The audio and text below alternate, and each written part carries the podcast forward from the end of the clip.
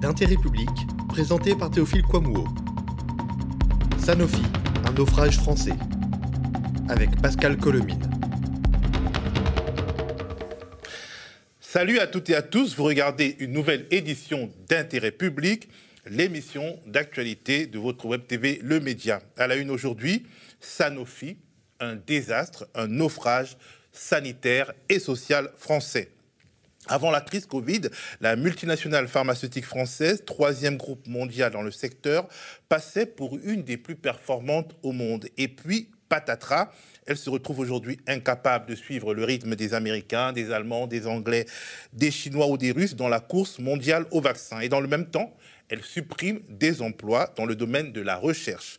J'en parlerai avec Pascal Colmine, chimiste chez Sanofi, justement, et délégué syndical CGT. En deuxième partie d'émission, Noam Anouar, ancien policier, viendra sur le plateau pour sa toute nouvelle chronique parce que, oui, oui, tout à fait, Noam Anouar est le nouveau chroniqueur police-justice aux médias. Il évoquera avec nous trois sujets. Il y aura des infos exclusives et des analyses informées, donc restez avec nous jusqu'à la deuxième partie. Mais revenons à notre invité. Bonjour Pascal. Bonsoir. Bonsoir. Alors, comme je viens de le dire, il y avait aujourd'hui une journée de mobilisation euh, interprofessionnelle contre les licenciements et les suppressions de postes. Et on peut dire que les travailleurs de Sanofi étaient un peu les vedettes de cette journée. En tout cas, c'est ce que j'ai compris bah, disons, on a commencé ce matin par déjà un rassemblement euh, euh, sur le, site de recherche de Vitry-sur-Seine, euh, qui est impacté donc par le plan de, suppression de postes de 364 donc postes annoncés par la direction la semaine dernière.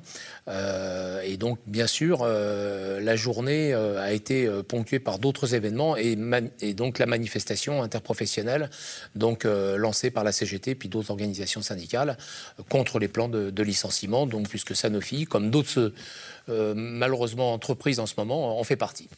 Alors, naufrage, euh, au début, je parlais de naufrage social et sanitaire. Naufrage social parce que, euh, comme vous l'avez dit, il y a plus de 300, 364 exactement suppression d'emplois, alors que le groupe a distribué 4 milliards d'euros de dividendes en 2020 en pleine crise Covid. C'était en avril, je crois. Mhm.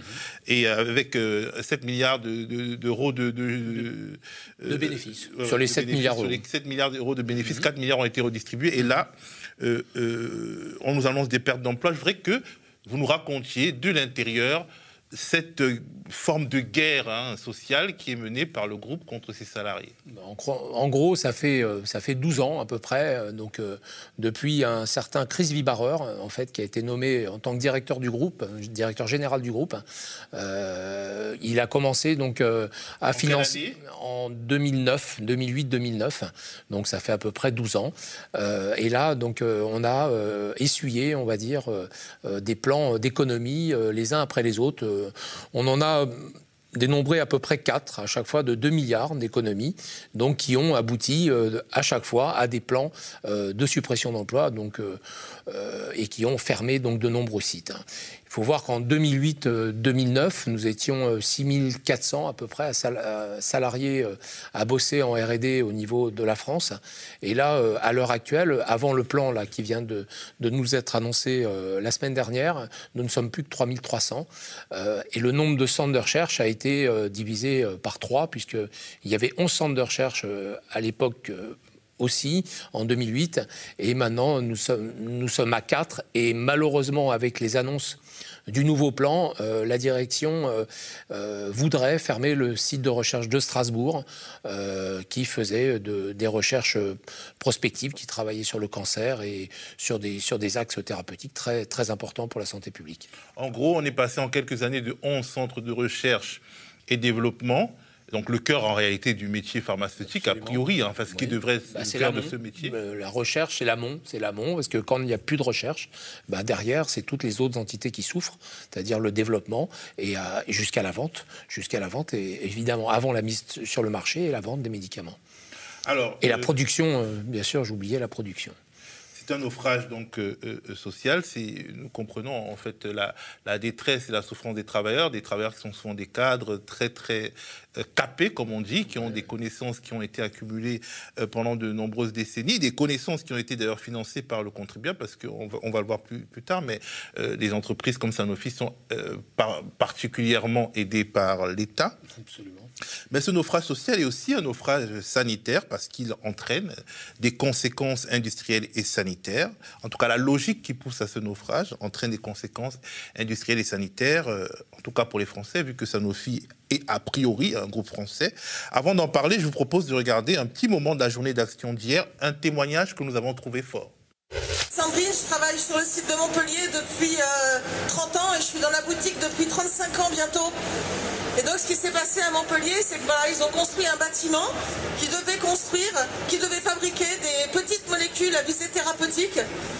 Et on l'a donc euh, construit, on l'a validé, on l'a installé. À l'intérieur, moi j'avais un laboratoire pour faire euh, des analyses, pour suivre le pilote de la chimie. On aurait dû être une équipe de 8 personnes, on aurait dû travailler en 2-7, mais le changement de direction de la stratégie de Sanofi, on a décidé autrement.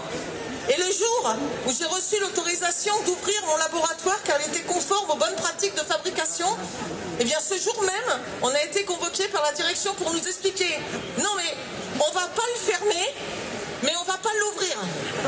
On va le garder sous cloche, un peu comme euh, les pyramides d'Égypte pour les générations futures. Donc ce qu'il faut savoir, c'est que le bâtiment, il est resté comme ça.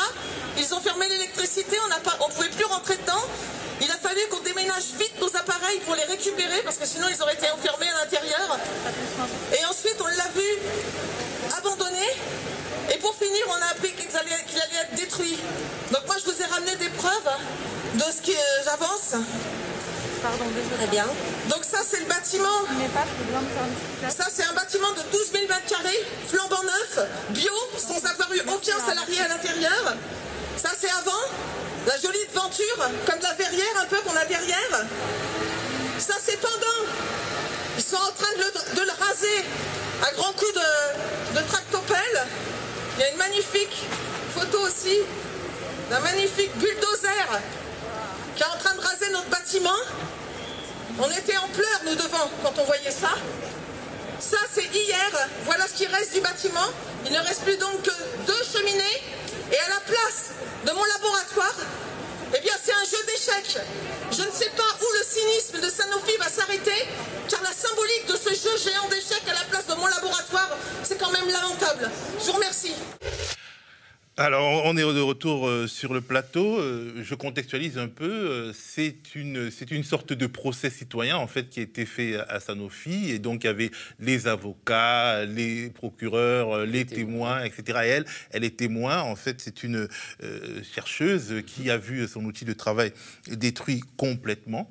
je suppose que ça, que ça vous parle. Ah oui, oui, évidemment que ça, se parle, ça nous parle. Ce, ce bâtiment, en fait, donc, qui a coûté 105 millions d'euros. Hein. Euh, 105 millions d'euros. Euh, donc, qui était, pas, euh, qui était un, investissement quand même lourd, en tout cas. Euh, et, et, donc, quand ils ont annoncé la, la, la, mise sous cloche, comme le disait Sandrine, c'est, ça, nous a, ça nous a déjà surpris. Et après pour aller jusqu'à la destruction. Là, on ne pensait pas que Sanofi était capable d'arriver à détruire un bâtiment en fait qui n'a jamais fonctionné. Et, et, brûler de l'argent. oui, brûler de l'argent, mais c'est mais c'est Sanofi, c'est ça depuis quand même de nombreuses années. C'est un gâchis souvent social, scientifique. Euh, le nombre de sites qui ont fermé, où, où ils ont jeté mais des, des centaines de, de, kilos de matériel scientifique euh, qui n'était pas forcément usagé, qui, pourrait, qui aurait pu servir euh, dans des universités, dans des choses comme ça, mais tout est parti à la poubelle. C'est assez impressionnant ce, ce gâchis. Et surtout, on se dit, eh ben, euh, quelque part, c'est une sorte d'allégorie. On veut faire des économies. Les économies, on les fait en, supprimant les emplois, mais en revanche, on peut tout à fait brûler de l'argent, euh, des infrastructures, sans pour autant que cela nous, nous semble contradictoire avec notre volonté de, faire des économies et de la bonne gestion. Mmh. Mais c'est assez, c'est assez euh, oui, paradoxal, et, les salariés sont de plus en plus, comment dire, pas catastrophés, mais complètement déroutés par cette, par cette stratégie de Sanofi, en fait, qui, qui en gros, qui délaisse un petit peu la science quand même, qui est en train de vraiment d'orienter sa politique de plus en plus vers la finance et qui dit en gros, bon voilà, nous allons maintenant arrêter euh, des axes thérapeutiques parce que euh, nous ne serons pas capables de trouver un médicament avant les autres. Euh, donc, ils ont arrêté très récemment la recherche dans les, dans les maladies anti-infectieuses, sujet quand même évidemment très, très important et qui aurait été très utile en ce moment, arrêter la recherche sur, le, sur les maladies cardiovasculaires. Alors, tout ça, je parle de la France. et là, à l'heure actuelle, ils veulent arrêter toute, toute la recherche dans les maladies neurologiques. Euh, donc on, les, salariés euh, chez Sanofi, les chercheurs, et comme, euh, vous disiez tout à l'heure, souvent des, chercheurs brillants, des gens qui sortent de, hautes écoles scientifiques, qui sont doctorats, post-doctorats, ces gens, en fait, ne restent plus chez Sanofi.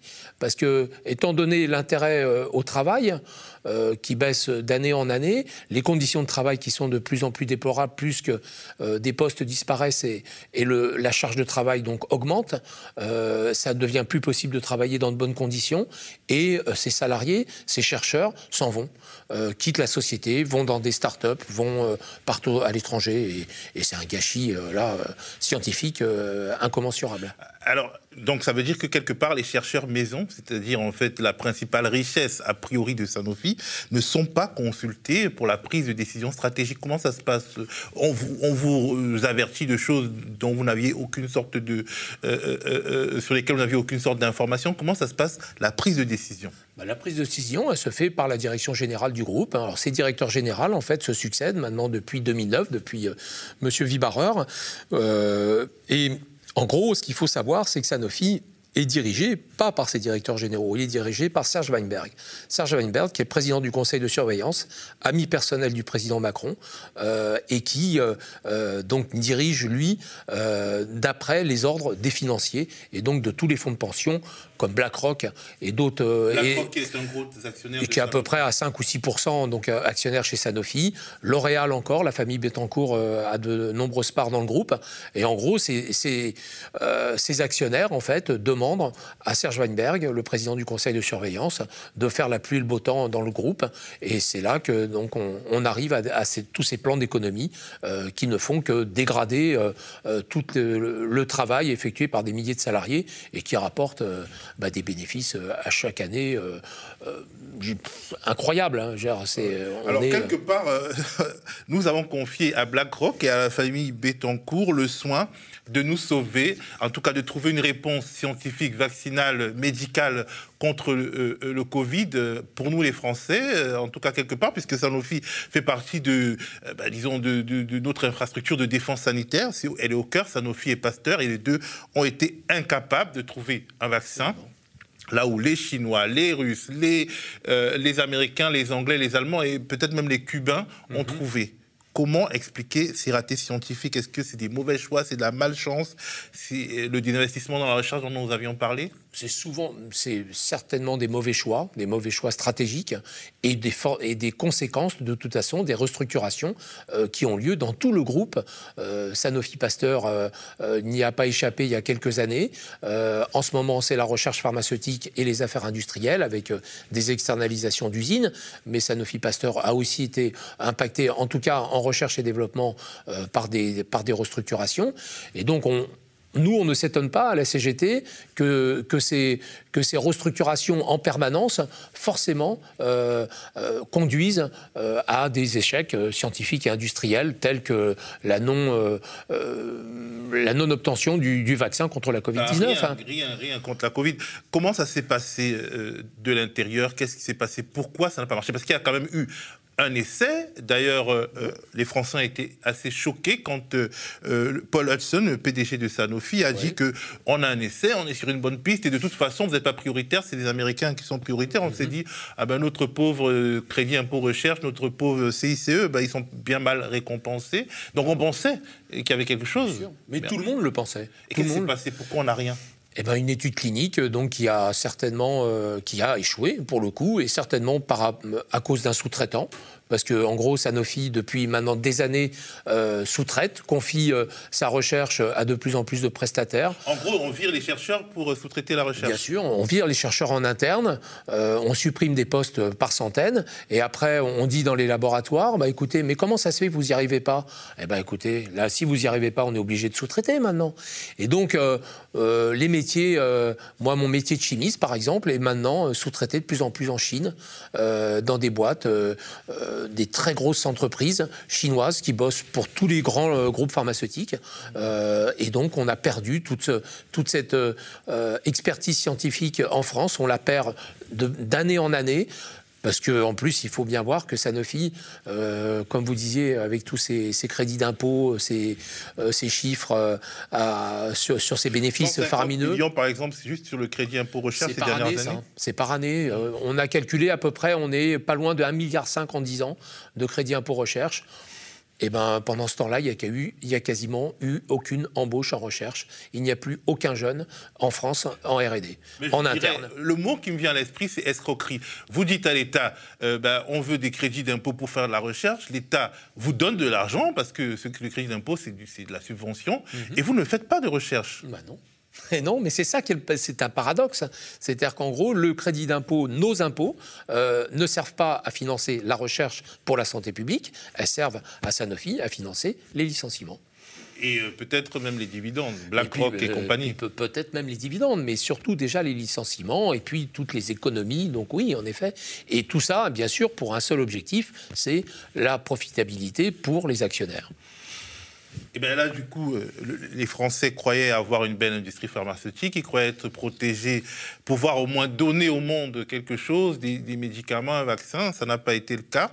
Et euh, d'ailleurs, il y a un problème parce que manifestement, même dans euh, l'implémentation euh, de la solution euh, de Pfizer, qui doit être faite par Sanofi, mais on en parlera, il y a des problèmes. Donc on écoute François Ruffin, le député François Ruffin, qui en arrive à considérer qu'il faut que l'État réquisitionne cette entreprise qui le récompense bien mal. Regardons François Ruffin. Le dernier scandale en date, pour moi, c'est quand Sanofi annonce qu'ils vont faire du flaconnage en Allemagne à partir du mois de juillet. C'est un total foutal de gueule. Euh, trois mots, trois scandales. Et euh, euh, le gouvernement, lui, dit c'est super, bravo, regardez, Sanofi fait des efforts. Pourquoi Sanofi ne ferait que du flaconnage et pourquoi il ne ferait pas la production des vaccins des autres, premièrement? Pourquoi ils le font en Allemagne et pourquoi ils ne vont pas le faire sur toutes les chaînes de production, y compris en France, et d'abord en France? Et troisièmement, pourquoi à partir du mois de juillet, alors que nous, on, on peut redouter un confinement pour la semaine prochaine, pourquoi on devrait attendre encore cinq mois que Sanofi veuille bien s'y mettre? Pourquoi? Parce que Sanofi a honte de devenir un sous-traitant de Pfizer. Bah oui, mais ils en sont là. Et le gouvernement, à la place de les mettre devant leurs responsabilités en disant non, vous allez produire ici, maintenant, en France, euh, le vaccin de Pfizer, ils, applaudissent et ils disent c'est très bien. Donc là, on a une véritable complicité au sommet de l'État. Je dis au gouvernement, licence d'office, réquisition. C'est un double instrument. La licence d'office, c'est quoi? C'est de permettre que les vaccins Pfizer, AstraZeneca, euh, Moderna, les vaccins qui existent, on, en chope le brevet si jamais ils ne veulent pas nous permettre de, l'utiliser. Donc voilà, ça c'est le premier outil. Et deuxièmement, réquisition. Si Sanofi ne veut pas de lui-même produire ces vaccins-là, eh ben on les force à le produire. C'est quand même le président Macron qui a dit nous sommes en guerre. En revanche, les entreprises, en quoi elles sont en guerre, euh, les multinationales comme Sanofi? Elles ne se mettent pas du tout au service de ce combat contre le Covid.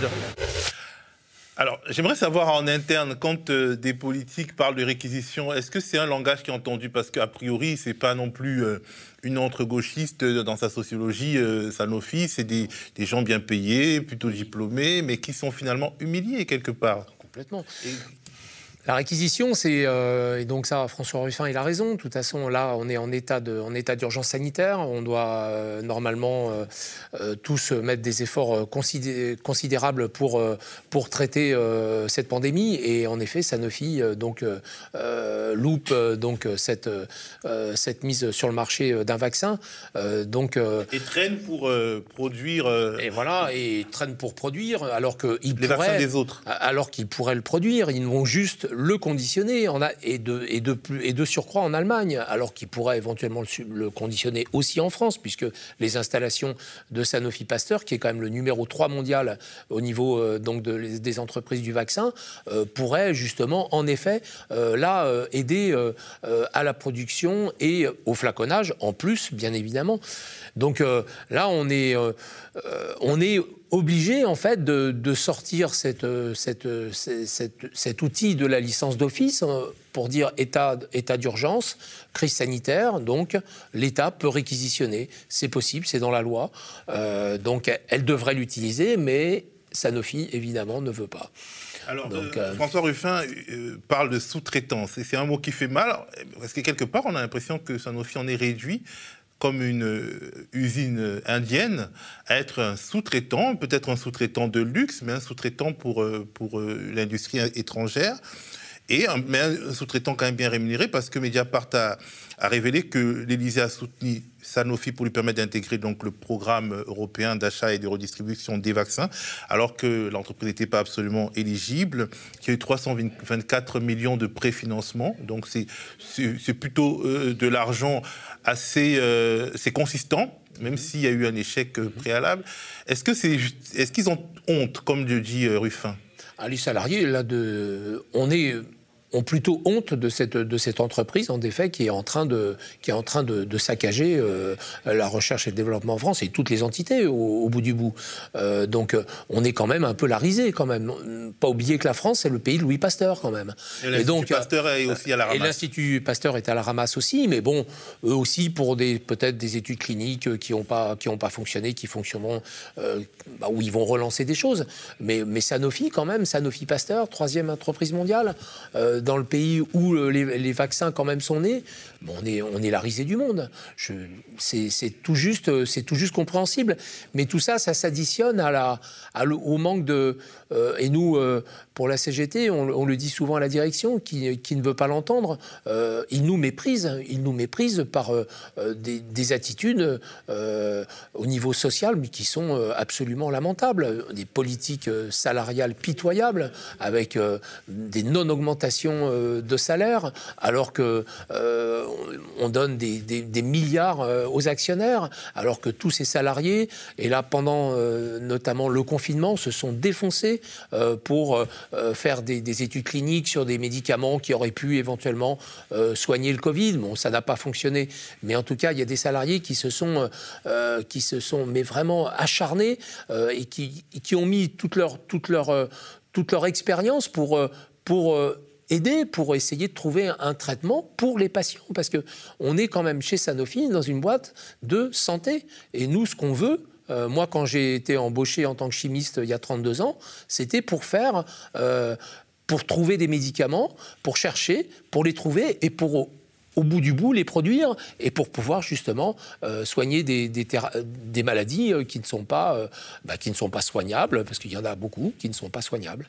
Là en fait on n'en est plus là. Il y a même des pénuries hein, de certains médicaments que Sanofi devrait livrer. Absolument. Il y a eu des pénuries terribles et la liste de nom de médicaments en pénurie s'allonge d'année en année pour une, une, raison et pas que celle-là, mais c'est la délocalisation de la de la production de principes actifs. On va parler juste du doliprane. Le doliprane était fabriqué jusqu'en 2007 en France, euh, près de Grenoble. Euh, il a été euh, délocalisé en Chine. et manque de bol, l'usine chinoise était à Wuhan. Donc à Wuhan, tout s'est arrêté. Et ben donc le paracétamol n'a pas été euh, fabriqué. Donc il y a eu euh, des baisses donc de stock de doliprane. Et pourtant, on sait que bah, le doliprane, pour le coup, quand on a de la fièvre, bah, c'est très utile. Mais après, euh, il y a tout un tas de traitements. Et ce qui est beaucoup plus grave, c'est les traitements anticancéreux à l'hôpital, qui ont été en rupture de stock aussi. Les les produits qui sont utilisés dans les blocs opératoires pour, pour anesthésier les patients, euh, mais la liste est longue. La liste est longue, mais euh, voilà, c'est comme ça, c'est le... C'est le ça, ça, les, ça les choque pas plus que ça. Ils sont un petit peu, en, général, quand même un petit peu euh, alertés, mais ça n'a ça pas l'air de trop les choquer. Alors, si je comprends bien, niveau industrie, on a délocalisé, et niveau recherche, on a fait sous-traiter. donc, finalement, si euh, Sanofi tourne le dos à la recherche, à l'industrie, comment l'entreprise compte faire de l'argent? Je ne comprends pas en fait. Son cœur de métier, elle l'abandonne Eh ben, ils vont, ils vont, ils vont faire euh, justement euh, avec, euh, avec les sous-traitants, avec des achats de, avec des achats de, sociétés, avec des achats de licences, et ils espèrent, en gros, trouver à un moment la poule aux œufs d'or qui va leur permettre de vendre un médicament à plusieurs milliards de chiffre d'affaires par an. Et parce que des fois, la recherche c'est aussi de la chance. Hein. on n'est pas toujours, on travaille dans un axe, mais des fois, il y a une molécule qui peut être trouvée un peu par hasard et qui en effet euh, devient euh, vraiment un très grand médicament. Il y en a eu euh, dans le passé. et donc, oui, ils vont continuer. alors, évidemment, en diminuant la masse salariale, en diminuant le nombre de salariés qui va passer un jour. On était 30 000 salariés en France hein, chez Sanofi. Là, on est 22 000.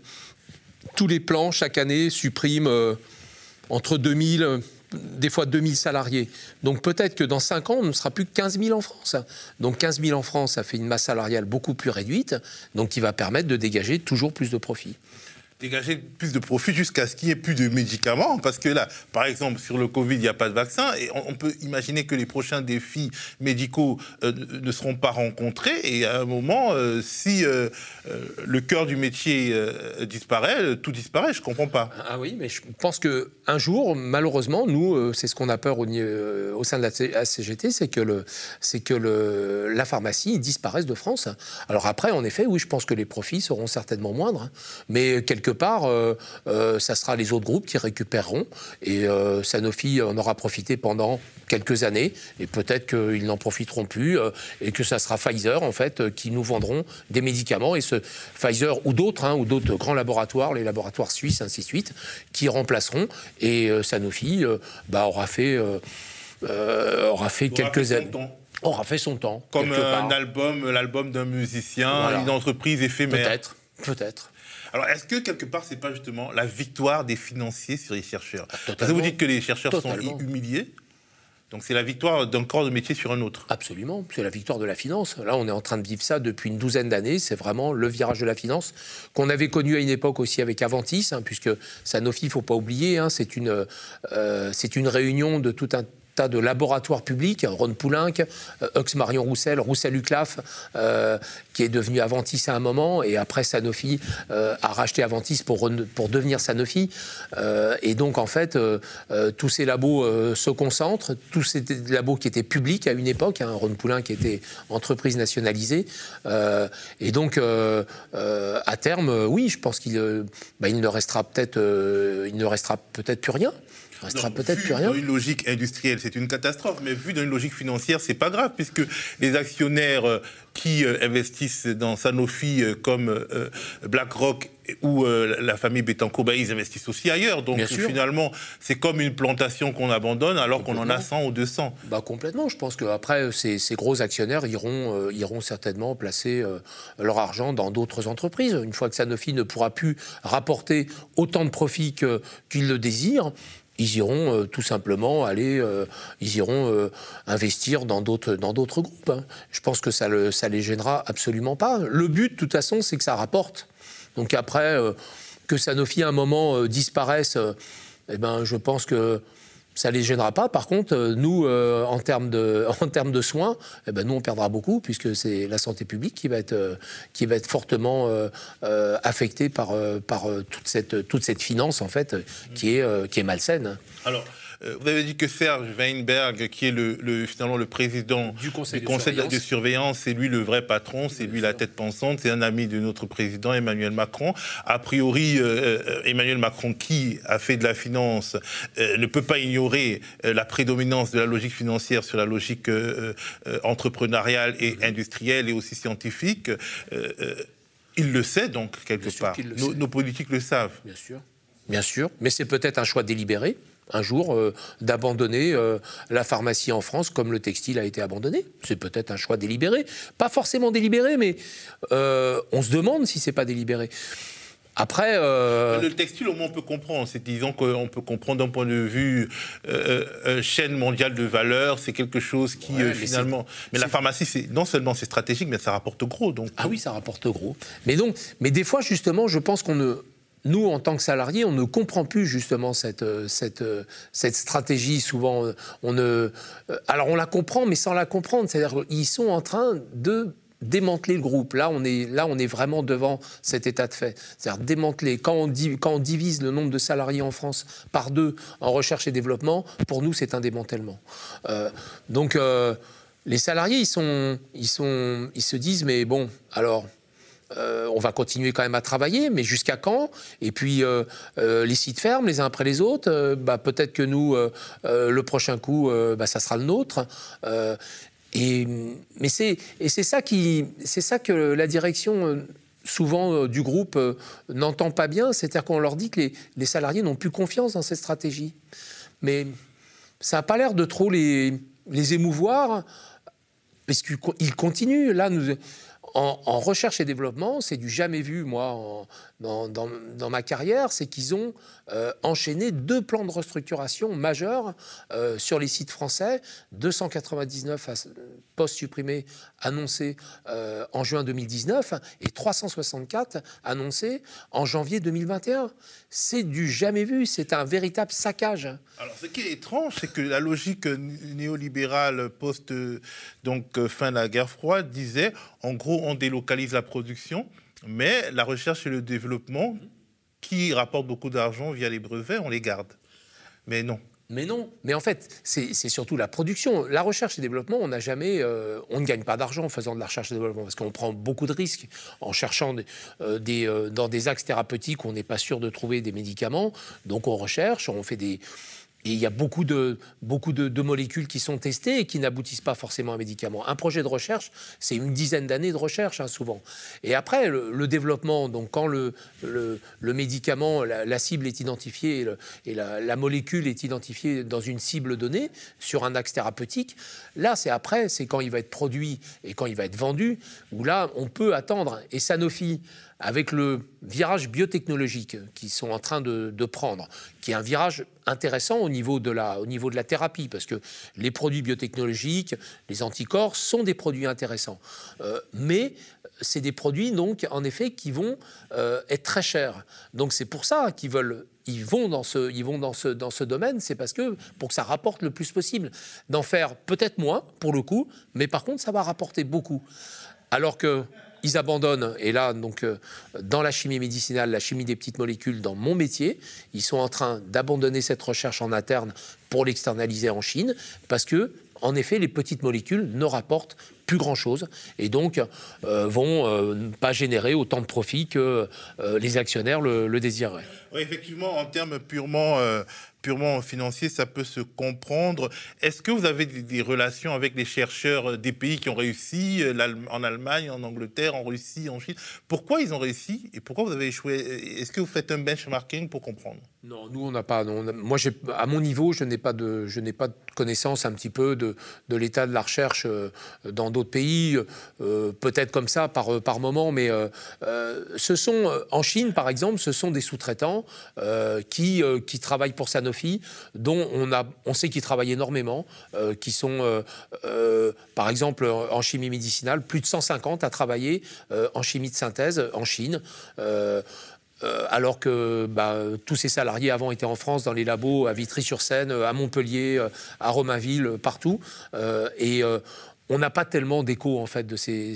C'est les travailleurs de l'ombre en fait, c'est des travailleurs qui, euh, qui travaillent par milliers euh, sur des projets euh, et qui, bah, en fait, nous, on n'est évidemment pas, j'aime pas ce mot-là, mais concurrentiel, c'est-à-dire qu'ils sont capables d'abattre des des, des, millions de molécules, alors que nous, malheureusement, avec toutes ces suppressions de postes qu'on vit en France, eh ben, on n'a plus les bras pour fournir les molécules qui vont justement rentrer dans les programmes cliniques qui, qui servent justement après à, aboutir à un médicament. Et est-ce qu'il faut euh, compter Qu'est-ce qu'on peut faire? Est-ce qu'on peut compter sur la recherche publique? Est-ce qu'il faut réorienter l'argent du CIR, par exemple du crédit impôt recherche, à la recherche publique?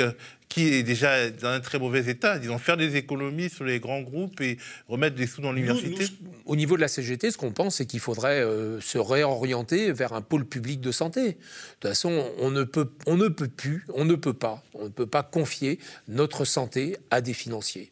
C'est-à-dire qu'il faut que le médicament, euh, comme la santé publique, sorte euh, de, la, marchandisation. Et euh, d'ailleurs, comme le vaccin, qui devrait être, Emmanuel Macron, je crois, l'a dit, que ça devait être un bien de l'humanité. Mais en fait, ce bien de l'humanité, il va rapporter 25 milliards à Pfizer à peu près cette année. Et ça, c'est pas, c'est absolument pas acceptable. le vaccin devrait être un bien commun qui devrait, où devrait absolument pas y avoir de possibilité de profit comme les médicaments d'ailleurs. On est dans une on soigne des gens. C'est quand même pas. Euh, d'ailleurs, euh, après, il y aurait, d'autres. Euh, je pense qu'il y aurait d'autres, évidemment, d'autres pans de, l'économie aussi, mais à rendre public. Mais, mais le, la santé, le médicament doit faire partie, pour la CGT en tout cas, d'un pôle public. Et, et le, crédit impôt recherche, à un moment, ne doit plus être versé à des boîtes qui licencient par centaines. Voilà, l'intérêt public, c'est fini pour aujourd'hui. Si vous avez aimé, mettez un petit pouce bleu, abonnez-vous, activez la petite cloche partagez le lien sur vos réseaux, notamment sur WhatsApp, Telegram et toutes les applications de messagerie. Euh, commentez et partagez. Euh, le média, comme vous le savez, ne vit que des cotisations de ses sociaux et des apports de ses donateurs, si vous le pouvez. Devenez donc sociaux ou donateurs du média qui devient dans quelques semaines la première coopérative médiatique de France, avec bien entendu plus de 10 000 membres, en tout cas, si vous le voulez, si les sociaux veulent transformer leur cotisation mensuelle, s'ils veulent devenir des sociétaires, et si vous aussi, vous voulez devenir des sociétaires, on en reparlera, mais pour l'instant, je vous dis à plus. Le média est indépendant des puissances financières et n'existe que grâce à vos dons. Soutenez-nous sur lemediatv.fr. Et pour ne rien rater de nos contenus, abonnez-vous à nos podcasts.